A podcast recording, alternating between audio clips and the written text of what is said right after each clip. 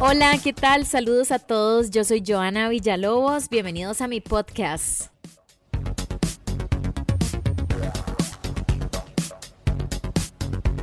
Primero que todo, feliz año para todos. Quise iniciar esta temporada una tercera semana de enero porque siento que es esa fecha cuando caemos en cuenta de que ya es año nuevo. Este es el primer episodio de mi segunda temporada, así que bienvenidos.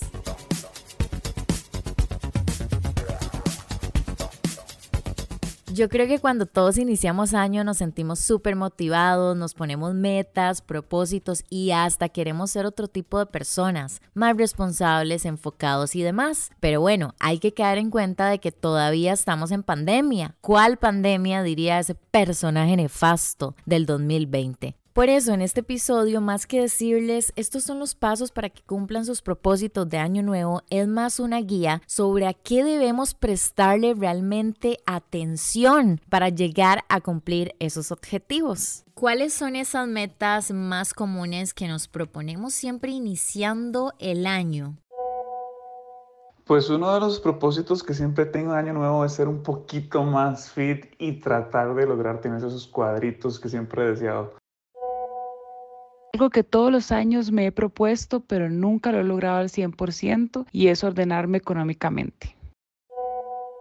Yo siempre me propongo matricular bloque completo en la U y aprobarlo, pero siempre está ese cursillo que uno pierde. Entonces mi propósito este año es aprobar todos los cursos. Yo creo que no hay ni una sola persona que no haya tenido estas tres metas en la vida, o al menos una. ¿Cómo nos cuesta ser fit o terminar la U? Pero algo que no mencionamos y que es sumamente importante es el crecimiento emocional. ¿Se han dado cuenta que cuando nos ponemos metas todo es social, económico, pero no le estamos prestando atención a lo que verdaderamente importa, nuestra mente? Estar bien emocionalmente significa estar saludables emocionalmente. Esto es de adentro hacia afuera. Mantener control sobre nuestros pensamientos, sentimientos y comportamientos. Porque necesitamos que nuestra mente y nuestras emociones trabajen en equipo en lugar de sabotear una y otra vez nuestro proyecto de vida. Así que es corazón, y mente trabajando juntos. Yo les voy a confesar que este año inicié haciendo journaling. Nunca lo había hecho, que básicamente es escribir o llevar un registro de las cosas que hacemos, nuestras tareas, reuniones, si hacemos ejercicios y no. Y realmente me ha ayudado muchísimo a ser un poco más ordenada, aunque no lo crean. Básicamente es registrar pensamientos, ideas,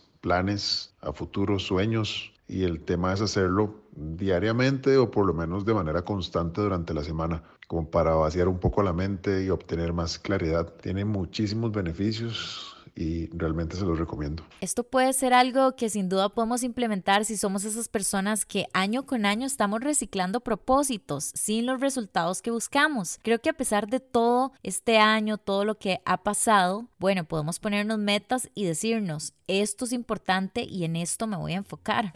Por ejemplo, a mí este año que pasó me quitó muchísimas amistades, pero me trajo bastante trabajo y cosas lindas. Hoy en este episodio les voy a dar unos secretos que me encontré que nos pueden llegar a cambiar la vida y además ayudarnos a cumplir nuestros propósitos. Esto es como un shotcito de sabiduría que usualmente no nos lo dicen, pero es súper importante que lo hagamos. ¿Qué tal si empezamos a escribir en nuestro cuaderno o en nuestro celular cuáles son los propósitos o realmente lo que queremos cumplir este año? Luego, ¿qué tal si los visualizamos en nuestra mente? Si en serio nos logramos ver con ese título de la universidad terminado o si visualizamos esas fotos con un cuerpo super fit en la que trabajamos todo el año para lograrlo. Sería increíble, ¿verdad? Se sentiría muy bien.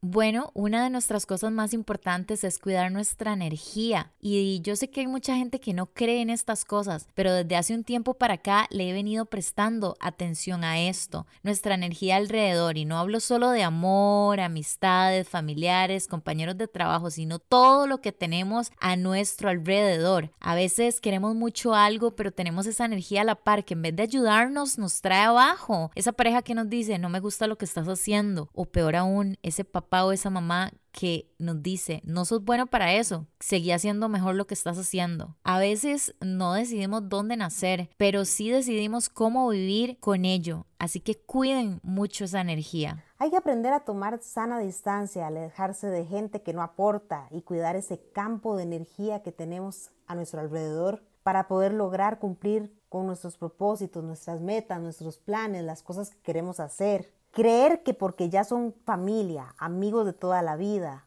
les podemos querer mucho, pero como digo yo, a veces hay que crecer separados para seguir creciendo. Wow, yo no sé ustedes, pero esa frase me llegó. A veces hay que crecer separados para seguir creciendo. Qué gran cierre. Helen Goldberg de Ilka Terapias todo lo que son energías a nuestro alrededor nos suman o nos restan, así de fácil.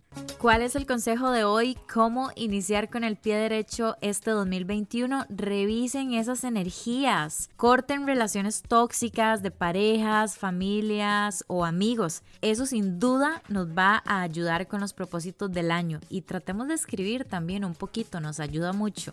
De verdad es un buen ejercicio. Este fue mi episodio de hoy. Nos escuchamos martes y jueves. Que la pasen bien. Chao.